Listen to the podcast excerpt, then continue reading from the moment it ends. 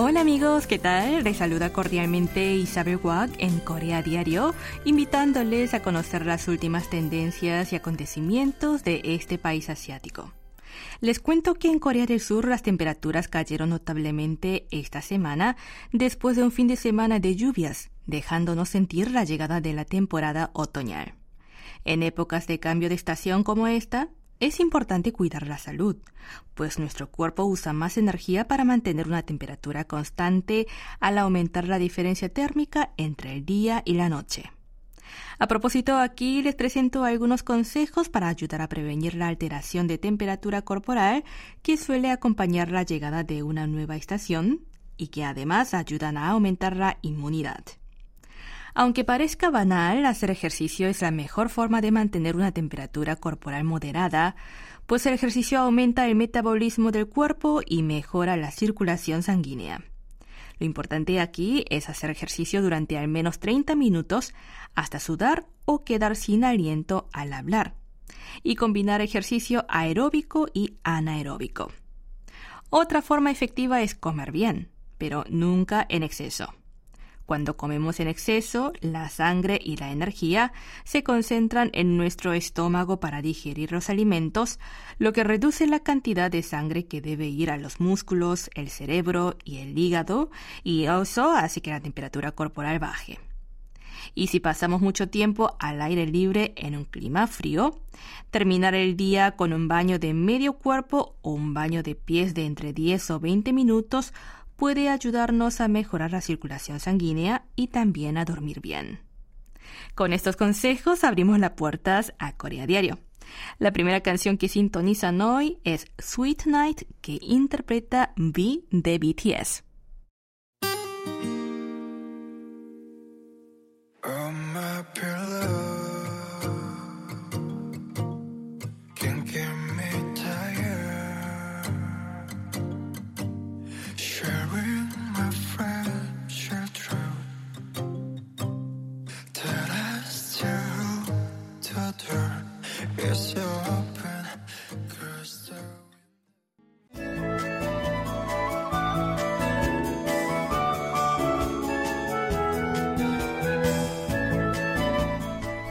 Mientras la propagación del coronavirus remite en el país, el día 1 suprimieron la obligación de someterse a una prueba PCR tras entrar a Corea del Sur. Así, efectivamente, la única pauta sanitaria de prevención de contagio que mantiene en este país asiático es el uso obligatorio de mascarilla en interiores, además del aislamiento de siete días para los positivos. Hablando del tema, ¿qué será de otros países? Actualmente varias naciones han levantado completamente la obligación de llevar mascarilla en interiores y al aire libre, como los Países Bajos, Dinamarca, Eslovenia, Francia, Hungría y Estados Unidos. En particular, Dinamarca se convirtió en febrero de este año en el primero de los 27 Estados miembros de la Unión Europea en abolir por completo las restricciones para prevenir el COVID-19 al suprimir la obligatoriedad de usar mascarillas en espacios cerrados. Ese país recomienda, pero no obliga, cubrir la boca y la nariz en instalaciones de alto riesgo como hospitales, centros de salud y residencias de ancianos. En tanto, en Estados Unidos, la mayoría de los estados han levantado la obligación de usar mascarilla en interiores después de que remitiera la propagación de la variante supercontagiosa Omicron en el primer semestre. No obstante, cuando se extendió la subvariante BA5 en verano, algunas regiones como Los Ángeles reactivaron temporalmente la obligatoriedad del uso de mascarillas. Si bien muchas naciones han abolido el deber de llevar mascarilla en espacios públicos, otras tantas mantienen esa norma, sobre todo en lugares de alto riesgo de contagio como hospitales. La Agencia de Control y Prevención de Enfermedades de Corea publicó el 13 de septiembre un informe analizando las pautas sanitarias de prevención de 19 países de entre los 38 integrantes de la OCDE. Según dicho estudio, 13 de esas 19 naciones aún apuestan por el uso obligatorio de mascarillas en establecimientos médicos, mientras que 7 países mantienen su uso en instalaciones de bienestar social, y cinco en los transportes públicos. Corea del Sur, por su parte, levantó por completo la obligatoriedad de su uso al aire libre a fines del mes pasado. Si bien el gobierno surcoreano estudió la posibilidad de suprimir esa pauta también en espacios interiores, excepto en centros médicos y transporte público, finalmente decidió mantener la norma por el momento ante el posible riesgo de una nueva propagación del virus en la temporada de frío.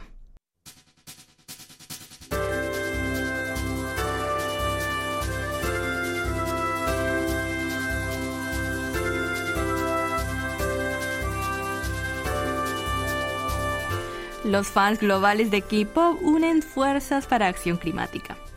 K-Pop for Planet es una plataforma de acción climática lanzada el año pasado donde fans de la música popular surcoreana de todo el mundo se reúnen y aprenden sobre la crisis climática y actúan para generar un cambio sustancial. Últimamente hacen hincapié en la necesidad de que las plataformas de streaming de música tomen medidas para una transición hacia la energía renovable pues la reproducción de música digital emite gran cantidad de dióxido de carbono.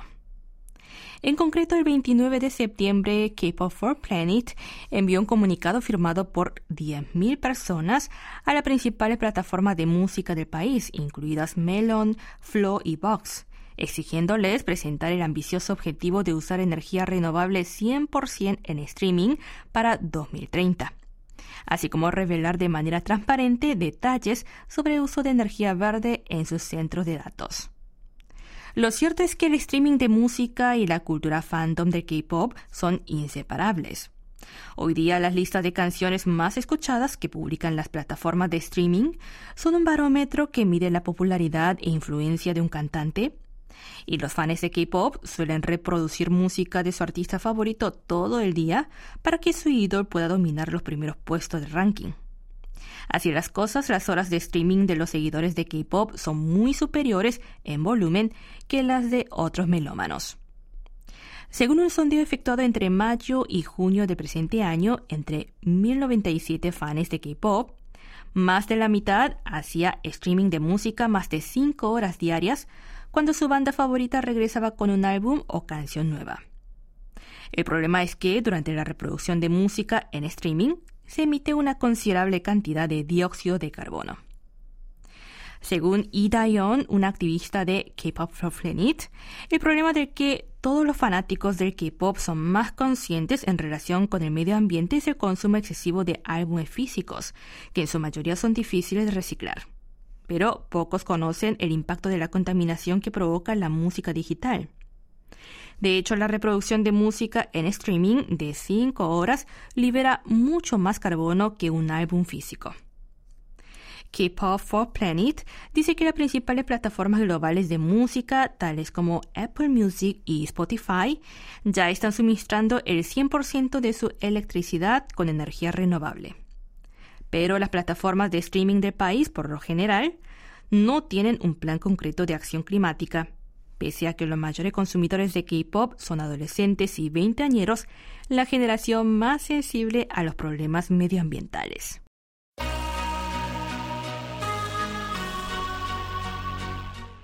Y antes de seguir, nos vamos a una pausa musical. Escuchamos Beautiful Monster que interpreta la banda Stacy.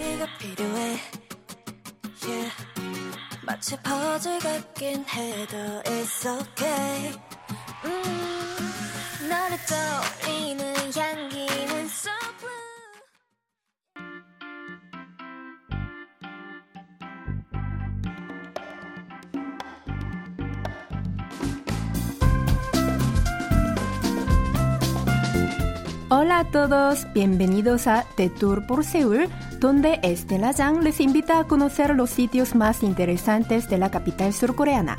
Nuestro destino de hoy es el estadio de béisbol de Jamsil. ¿Me siguen?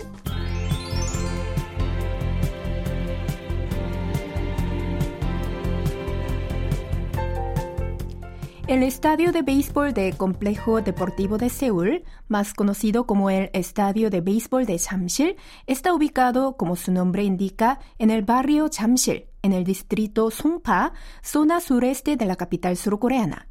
Es el campo de béisbol de mayor envergadura del país, con un aforo de 25.000 espectadores y 100 metros de separación entre la valla izquierda y la derecha.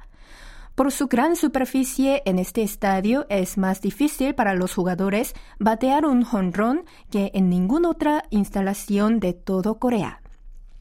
Fue construido a principios de la década de los 80 con el propósito de albergar juegos internacionales. De hecho, en 1982 fue sede de la 27 Serie Mundial de Béisbol, mientras que en 1988 acogió el torneo de demostración de béisbol en los Juegos Olímpicos de Seúl. También allí se celebraron tres campeonatos asiáticos de béisbol, en concreto en 1983, 1989 y 1999. La época en que el estadio de béisbol de Chamsil atrae a más gente es entre primavera y otoño, o sea, entre abril y octubre, cuando se celebran los partidos de la Liga Coreana de Béisbol Profesional o KBO, pues es la sede de los dos equipos que representan a Seúl, el G Twins y Tusan Bears. En la temporada de liga hay partido casi a diario, excepto los lunes y los días de lluvia, pero les recomiendo que verifiquen el calendario antes de ir en sitios web de ambos equipos www.tusanbears.com y lgtwins.com.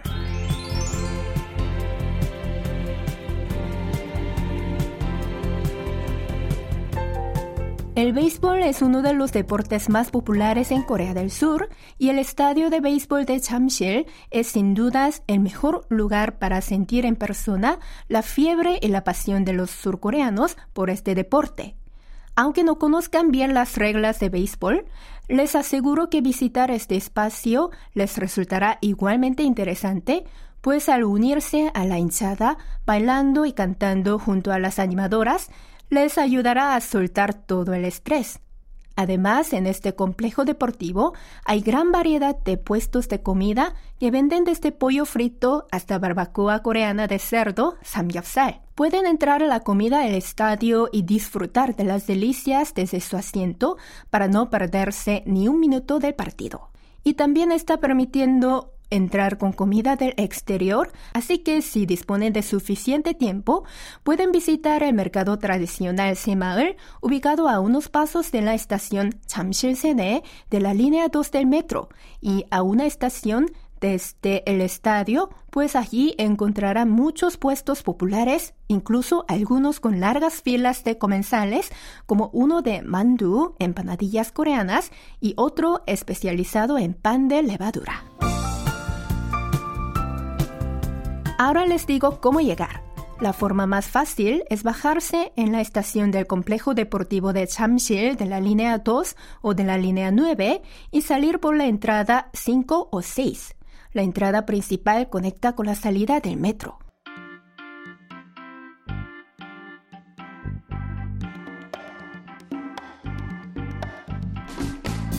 Esperando que hayan disfrutado de este recorrido por el estadio de béisbol de Chamsil, Estela Yang se despide de ustedes. Hasta entonces.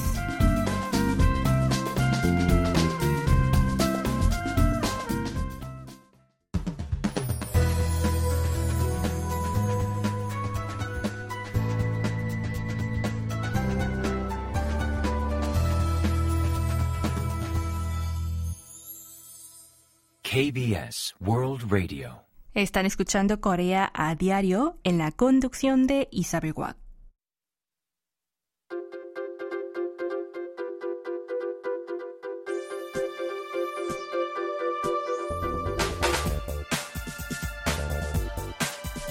La inflación de precios de alimentos está impulsando a los oficinistas coreanos a utilizar los comedores de empresa pues ofrecen menús a precios más baratos que los restaurantes de la calle. Esta tendencia también se refleja en el desempeño de las compañías de catering del país. Según informan, el ingreso de las principales empresas de servicios de alimentos ha aumentado notablemente desde abril de este año. El volumen de ventas de grandes firmas como CJ Freshway, Samsung World Story, Shinsegae Food, entre otros, creció hasta un 25,2% en el segundo trimestre, en comparación con el mismo periodo del año anterior. El incremento es aún más pronunciado si solo analizamos los ingresos del servicio de catering para empresas. Por ejemplo, las ventas de CJ Freshway en servicios de alimentos en comedores empresariales aumentaron un 46% el mes pasado respecto al año pasado. Para seguir atrayendo a los oficinistas, aquellos a cargo de los comedores apuestan estos días por ofrecer menús más variados y de mayor calidad. Algunos colaboran con cadenas de restaurantes famosos para servir platos que antes eran difíciles de hallar en los comedores de empresas, como comida tailandesa o menús representativos de famosas marcas. Hyundai Green Food, otra compañía de catering, ofrece servicio para llevar y menús ligeros como ensaladas y loncheras, considerando que muchos trabajadores jóvenes prefieren comidas bajas en calorías y platos sencillos para el almuerzo. En tanto, la mayor preocupación para las empresas de servicios de alimentos es el aumento del precio de los ingredientes. Para poder seguir ofreciendo comida de calidad sin elevar el precio a los consumidores, cada firma emplea su propia estrategia. Por ejemplo, CJ Freshway, que usa 35.000 tipos de ingredientes distintos, se centra en asegurar el suministro estable de alimentos y en crear menús de reemplazo en caso de dificultades para lograr algunos ingredientes.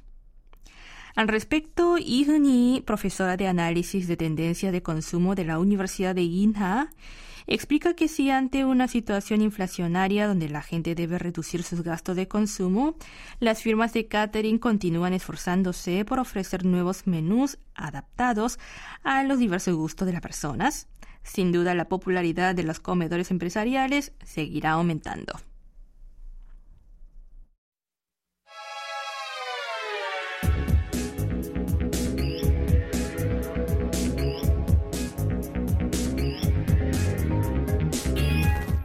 Una mujer coreana de 82 años se ha convertido en la ganadora de un concurso nacional de caligrafía. La protagonista es Kim Hee-nam, quien fue elegida como uno de los 10 ganadores de la octava edición del concurso de caligrafía Kyobo, organizado por la mayor cadena de librerías de Corea, Kyobo. Este certamen anual consiste en seleccionar las caligrafías más bellas. Cualquier ciudadano puede participar en el evento escribiendo a mano las oraciones de su libro favorito. Después, entre un jurado y el público general, eligen los 10 manuscritos más destacados. Habitualmente los ganadores solían ser jóvenes de 20 y 30 años, escritores o personas que se dedican al sector editorial. Pero en esta edición, la caligrafía de la mujer de 82 años llamó especialmente la atención del jurado. Además, las letras de Kim Henam, la ganadora más longeva de todas las ediciones, serán las únicas que lanzarán como una fuente digital entre los 10.000 concursantes de esta edición. Kim entró a la universidad en el año 1959 y se licenció en literatura inglesa y luego estudió Derecho Internacional en una escuela de posgrado. Al terminar sus estudios comenzó a trabajar en la Cruz Roja de Corea del Sur y allí se dedicó a la ayuda internacional y a organizar conferencias internacionales por más de 30 años. Kim, con una carrera profesional poco común para una mujer de su época, estaba más acostumbrada a usar la máquina de escribir y el teclado que a escribir a mano. Fue en el 2000 cuando comenzó a practicar caligrafía. Después de jubilarse, Kim se aficionó a leer la Biblia, pero como no podía centrarse plenamente en la lectura, apostó por transcribir las oraciones. Cuando centraba su atención en escribir, no solo podía entender mejor el texto, sino también liberarse de la ansiedad y sentirse más calmada. Según afirma, durante los últimos 20 años dedicó tres horas diarias a la caligrafía y llenó más de una docena de cuadernos con sus letras. El apoyo de su familia le animó a participar en el concurso de caligrafía. Un día, Kim encontró el folleto sobre el anuncio de la competición entre los libros que había comprado. Y aunque al principio vaciló en participar, pues creía que una anciana como ella tendría pocas posibilidades de ganar, su nuera, que era periodista, le recomendó intentarlo al menos, dándole ánimos para participar. En una entrevista ofrecida a un diario local tras ser elegida como ganadora, Kim Hae-nam invitó a los jóvenes a escribir a mano, en particular para redactar mensajes a sus seres queridos, pues según ella, la escritura manuscrita nos ayuda a expresar sentimientos más honestos.